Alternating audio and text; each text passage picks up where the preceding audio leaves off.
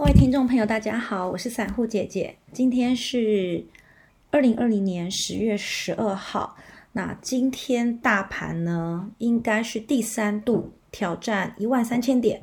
好，好像差了三点。不过我觉得，如果呃，只是猛然的过了一下一万三千，然后立刻又回来，那是没什么意义的。因为其实就是应该所谓的站稳，站稳的意思就是好比像现在一万两千点，常常有时候会跌一百点、两百点，可是它就是不会跌破一万二。那这种情况就叫做站稳一万二。那一万三呢，每次冲破都一下下就掉下来了。所以我觉得要站稳一万三，我个人认为也许有机会破。但没有办法站稳，因为在年底之前还有非常非常多呃政治上、国际上不确定的因素，而且疫情还没有结束。好，那今天有几个，应该说这周有几件事情。好，首先周四呢有台积电的法说，周五呢。呃，是十六号有红海的科技日，那我个人呢是比较重视周五的那个，为什么呢？第一个是因为我没有买台积电，第二个是因为台积电的法说它肯定营收是不错的，那已经有很多人买了，而且它股价其实也不算便宜了，所以呢。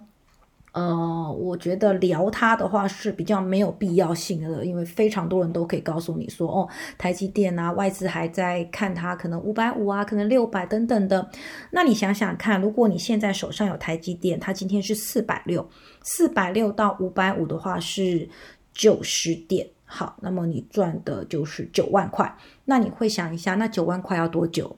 我想可能要很久。哦，要好几个月吧。当然，中间你可以来来回回做个价差。那我个人比较喜爱的股票的价格呢，大概是五十块左右，可能可以低一点，或者是高一点。超过一百呢，我觉得以我的能力来讲，虽然我是买得起，我可能也赔得起，顶得住。但是呢，我比较不爱的原因是因为，呃，五十块左右的股票，跌不跌也跌不到哪里去。但是涨的话，它的可能性是相当之高的，因为一般人会觉得，嗯，五十块便宜嘛，哈，那我就买它这样子。好，那我为什么比较重视礼拜五的红海科技呢？就是呃，红海科技日，呃，就是我上个礼拜呢，我想说这个礼拜有新机发表嘛？哦，对，十四号很重要，是 iPhone 十二的新机发表日，凌晨的时候，台湾时间十四号的凌晨的时候，那。我就想说，嗯，上礼拜好像有小跌一点，那我来进几张好了，所以我就进了四张的红海，这我在粉砖的地方有提过。果然呢，它就小涨一点，今天又小涨了一点。我喜欢这种慢慢涨的。那我为我想要知道我什么时候该买，因为很多人都说你到十四号，呃，发表之后利多出境就来不及啦，就已经前面就已经反映了。通常利多出境的意思就是。呃，已经对未来的事情我们已经知道了。那股票呢？它有时候买，它买的是一个未来性，一个话题性。等到真正所有的衣服都扒光之后，哎，反而股价不会再创高。好，这是股市一个很很很巧妙，也可以说是很美妙的地方。好，所以呢，我就在想，那我要呃今天卖，明天卖，还是十四号早上再卖？好，那我说查了一下红海嘛，那我就发现呢，哎。他最近，呃，因为是刘良伟董事长哈，因为郭台铭董事长他已经退休了，那他最近到美国去了，呃，他还在帮红海做做一些事情。那刘良伟董事长呢，他找了这个玉龙集团来做合作，合作什么呢？电动车。当然，它一样不是属于上游的制造商，它是属于代工厂。因为红海一直都是代工厂，这也是它的股价为什么没有办法像台积电一直往上，因为它没有它比没有自己的这个研发的产业，它通常都是代工的。那也没关系嘛，我们有讲过，你吃不到肉，你就喝汤就好了。所以呢，我那时候是因为瓶盖股，所以我买了红海。那结果我发现，哎，这个董事长他其实是蛮有远见的。那礼拜五的话会会有红海科技日，据说他会发表的概念就是他们的电动车，然后呢，他怎么样布局未来的 AI，还有布局这个五 G 的这个行动通讯，所以我觉得他是一个有远见的人。那跟我买广达一样，我那时候就是觉得林百里嗯还不错嘛，所以我就买了，一直报到现在，也是六七年了。好，那广达我有讲过，我的均价就是只有二十几块，所以我放在那边，它六十块、七十块、八十块，跟我都没有什么关系哦，只有总资产增加。但其实我就是一直放着哦，急用的时候我才会去挪这个东西。那么，呃，广呃红海也是，我看了它之后，我本来打算这周要挑个短线来卖哈，赚个便当钱，几千，运气好一点，也许一万哦，好像也不错嘛，对不对？那可是我看了之后。我觉得有点想要相信他，然后他营收呢，呃，前几个月不是很好，那这个月九月哦，最近公布了九月的财报还可以，那礼拜五他公布他未来的展望的时候，我相信会更好。好，那至于短线要不要卖，之后再进，我觉得那都是可以再讨论，那不是重点，重点是我们在。在玩股票，虽然我们都说玩，有一种投机的性质在里面。可是我最近看了一篇文章，我刚刚要去找的时候，已经忘记我在哪看到了。就是久了之后，这个股票它对你来讲就不是投机，而是一种投资以及事业。投资事业啊，我觉得很多人会把股票给污名化，但其实如果你是用。正当的手段，而且你确实了解了这个公司，你把钱给他，帮助他去获得更大的利益，那其实这就是你的事业。我是用这样子的心态来想要布局我未来的下半辈子，这 这个样子。当然前几年我常常短线啊，跑来跑去啊，因为你就是想要赚呃薪水以外的的这些可以动用的这种。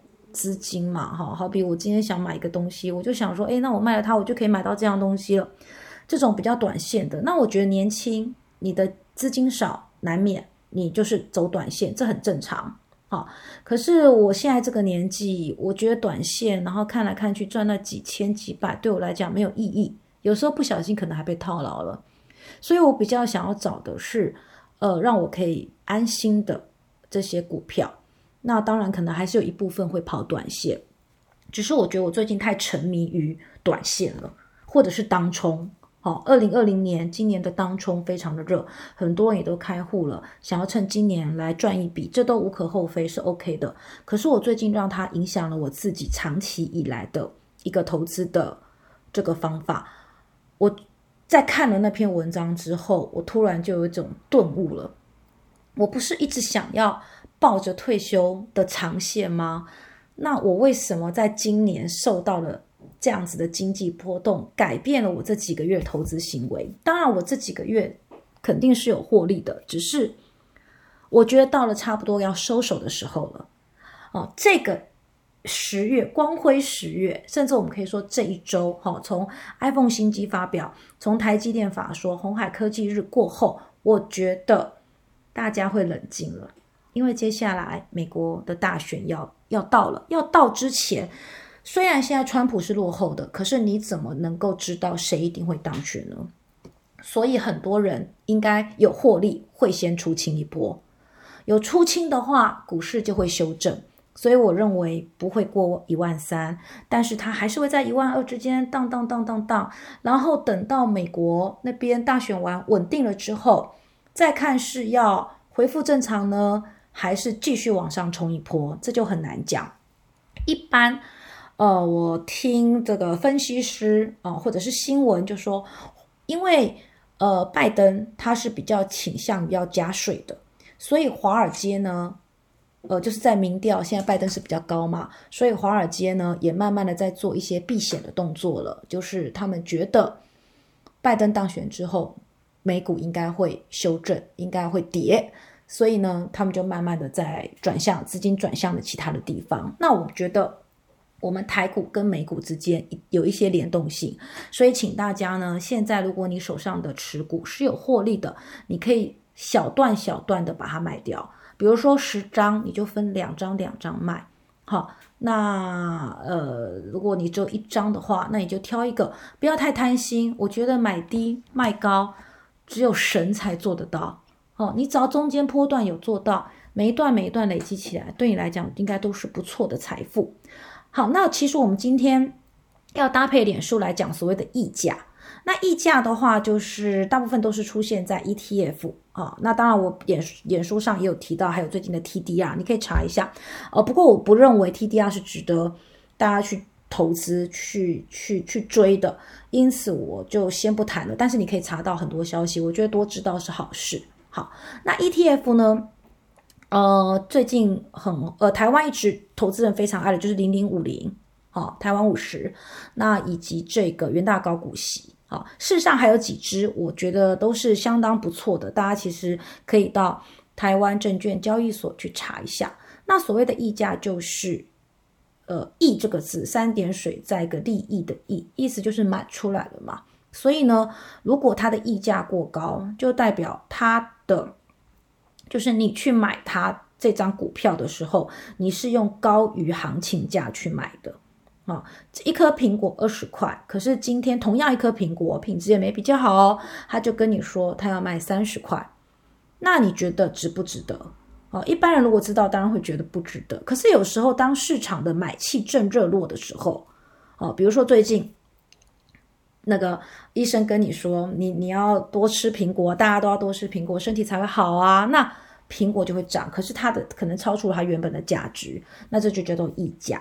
那怎么样查溢价呢？除了在台湾证券交易所可以查得到的话，呃，我发现这个 Enjoy 系统里面的 Google Google Play 里面，它也有所谓的溢价的即时查询，所以你可能可以，因为它可能是抓台湾证券交易所，它每十五秒就会更新一次，所以呢，当你今天想买 ETF 的时候，你就可以稍微查一下。那我刚刚查了一下呢。零零五零跟呃零零五六在今天来讲都不算是溢价过高的，甚至零零五零还有点那个折价，折价的一呃折价啊。那呃这部分来讲的话，就是呃怎么讲呢？你当然今天买，对于今天的市值来讲你是没有亏的。可是你想想看，今天大盘很高哦，那如果大盘跌，净值会跌。成交价也会跟着跌，所以是不是值得在这个时候买？这个你就要去看一下它历年来的状况了。好，不过元大高股息呢，它的股息一直都是相当不错的。如果你找到低价，那你想要投长期投资的话，我其实认为，呃，就是我昨天在脸书发的十张、二十张，其实你是可以长期去持有的。但记得，不管你多看好哪一只股票。你都不要持有过高，哈，尤其是同一类股，哈。那我知道，像我自己个人在电子股方面的持股的比例就有点过高了。我一直都在想说，需要来这个调节一下，把一些呢，呃，转到这个我们的传产股的地方去，哈。因为类股的轮动有时候是措手不及，它就突然跑了，哈。毕竟台湾呢，外资掌控的力道是非常强大的。OK，那我在今天脸书有讲，从明天开始，呃，对不起，从下一集开始，我的脸书跟我的 Podcast 谈的东西会是同步的，以及我不想再讨论，我觉得下一班应该买哪一只你会赚，直接告诉你买哪一只你会赚，我觉得这样是不对的行为啊，因为我毕竟我不是那个什么投信老师，要你来入会啊，收会费，然后虽然我常跟朋友开玩笑说这个月要收三九九，但是我不是。啊，三九九太少了。总之就是，我并不是靠这个为生的，所以我只是要告诉大家，你应该要怎么去挑你心中的股票。也许我看的跟你看的会不一样，可是当你学会怎么挑之后，你这个饭碗就可以端得长长久久。但我如果只是告诉你下一周买哪只，这对你的整体的投资事业是没有帮助的。好，那所以呢，下一集我会再讨论一些基本的数值。那当然，我每次在讨论基本数值的时候，我也会举个股，哈，只是这个个股不见得是你下周就要买的个股。好，以上。那么，如果你还有什么想知道，都可以在脸书留言给我。那么，在呃 Google，还有在 Apple，还有 Spotify。除了 KK Bus，我一直很懒得去连接 KK Bus，好，都可以听到十趴小散户的频道，再请大家多多支持，谢谢，拜拜。